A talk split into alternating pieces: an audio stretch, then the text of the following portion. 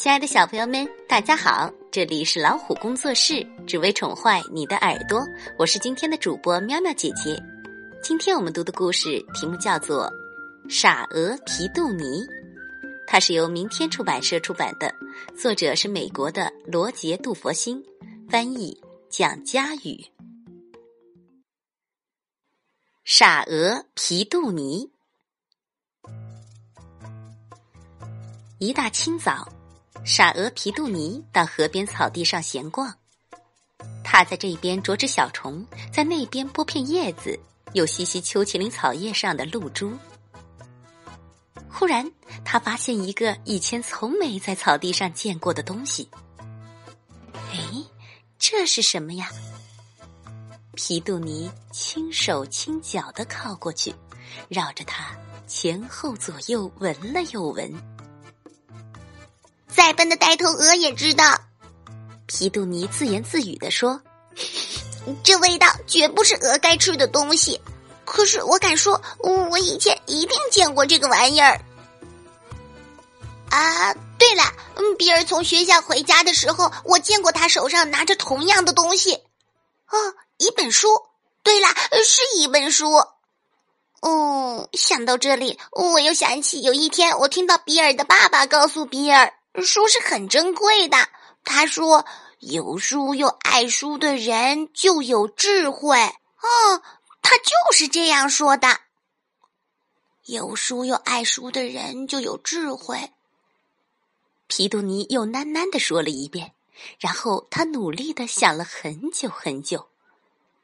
嗯，这就对了。最后他说：“如果我拿了这本书，爱这本书。”我我我也会有智慧，那那就没有谁再敢叫我傻鹅皮杜尼了。于是皮杜尼叼起书，夹在翅膀下带走了。他睡觉带着书，游泳也带着书。知道自己有了智慧，皮杜尼开始骄傲起来。他把下巴抬得高高的，越来越高，越来越高。骄傲的皮杜尼脖子拉长了好几倍呢。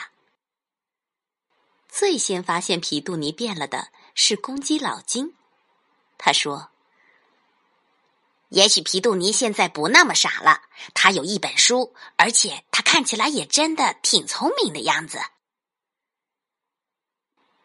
其他动物也开始相信皮杜尼变聪明了，他们一有了困难就去请教皮杜尼。皮杜尼也很乐意帮助他们，甚至他们不来问他，他也会主动帮忙。皮杜尼一天比一天更加骄傲，他的脖子又拉长了许多。有一天，皮杜尼听到母牛阿华对公鸡老金说：“奇怪，你头上的鸡冠怎么会跟谷仓的颜色一样红呢？”那是血液的关系呀，老金说：“血的颜色是红的吗？”胡说！阿华说：“我的血也是红色的，我可没变成一头红牛呀！一定是你的机关沾到了谷仓的红油漆，才变得这么红的。”你们俩可真傻呀！皮杜尼说。老金，你的机关是农夫为了区别谁是公鸡，谁是母鸡，谁会下蛋，谁不会下蛋，才特别插在你的头上的呀！我敢说，你的机关是塑料做的。从此，老金早起唱歌时再也不敢摇动机关，怕它一不小心掉了下来。哦，可怜的老金，好难过。皮杜尼可没时间想那么多，他忙着呢，在鸡舍里。母鸡艾达领着他的小鸡，紧张兮兮的咕咕直叫。哦，皮杜尼，艾达说：“我带着小鸡去树林散步，好像弄丢了几只。农夫说我有九只小鸡，可我不太会数数。拜托你，聪明的皮杜尼，帮我数数看，到底小鸡有没有全在这里？”乐意效劳，皮杜尼说：“啊，让我看看。”水槽边有三只，饲料槽边有三只，还有三只在你的脚边。现在，嗯，三乘以三得多少呢？嗯嗯嗯嗯嗯嗯嗯，得六。艾达问：“六比九多还是少？”六比九多的多了，哪会少？皮杜尼说：“多的多了，亲爱的艾达。”比九多，我的老天爷！我那九个小捣蛋已经够我忙的了，多出来的那几只是打哪儿来的呀？哦，天哪！我再也没有好日子过了。可怜的艾达烦恼极了。皮杜尼可没时间烦恼，他忙着呢。在草地上，他发现小狗阿轩的脑袋卡在一个地洞里。救命啊！救命啊！阿轩大叫。我的头卡在兔子洞里，出不来了！救命啊！乐意效劳，皮杜尼说：“幸好我知道猎人把动物赶出地洞的办法，他们用烟熏。嘿嘿，等我拿些柴火来。”于是皮杜尼在地洞的另一头点起了火，并且拿书把火山旺。他的妙计成功了，阿轩被烟呛得半死，拼了老命把头从地洞里拔出来。痛得哭叫着跑了，他的鼻子被火烧焦了，耳朵也受伤了。可怜的阿轩哀哀嚎叫。皮杜尼可没空注意那么多，他忙着呢。在灌木丛边，他碰到了正在闹牙疼的老马阿草。皮杜尼，阿草呻吟着说。我快疼死了！你一定要动一动你的脑筋啊！呃，帮我把这该死的疼痛治一治。乐一下了啊！皮杜尼说：“张开嘴来！”哇哦，可怜的阿草有这么多牙齿啊，难怪咬牙疼了。看看我，哈啊，嗯，有牙齿吗？当然没有啦，所以不会牙疼嘛。嗯，我现在就帮你止痛啊！我要把你所有的牙都拔光，全部拔光。呵，我要去找把钳子。可是阿草可不要等他找什么钳子来，听说要拔光牙齿，把他给吓坏了。他再也不敢跟别人提牙疼这回事。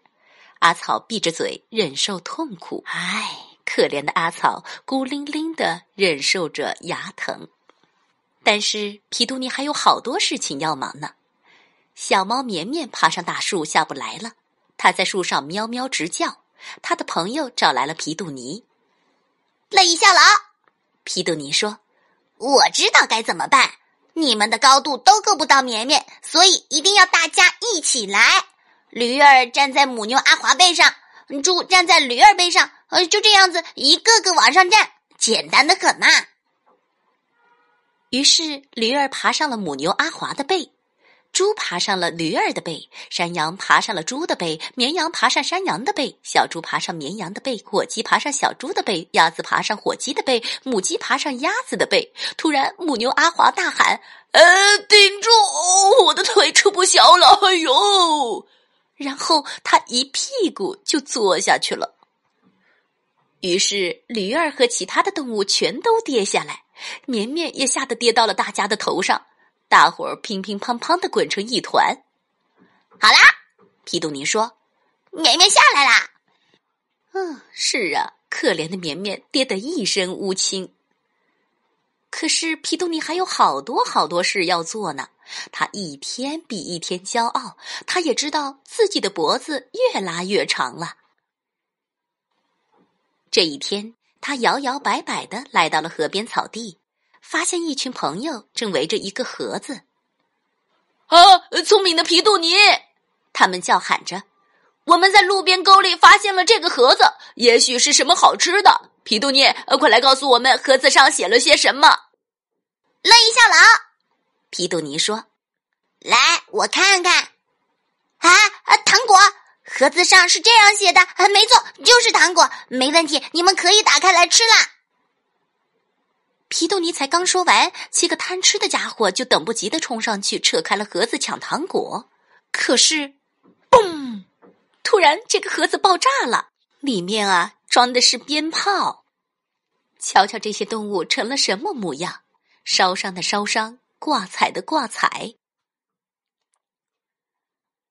阿草还默默的忍受着牙疼，阿轩还在呻吟个不停，艾达仍然为多出的小鸡伤着脑筋。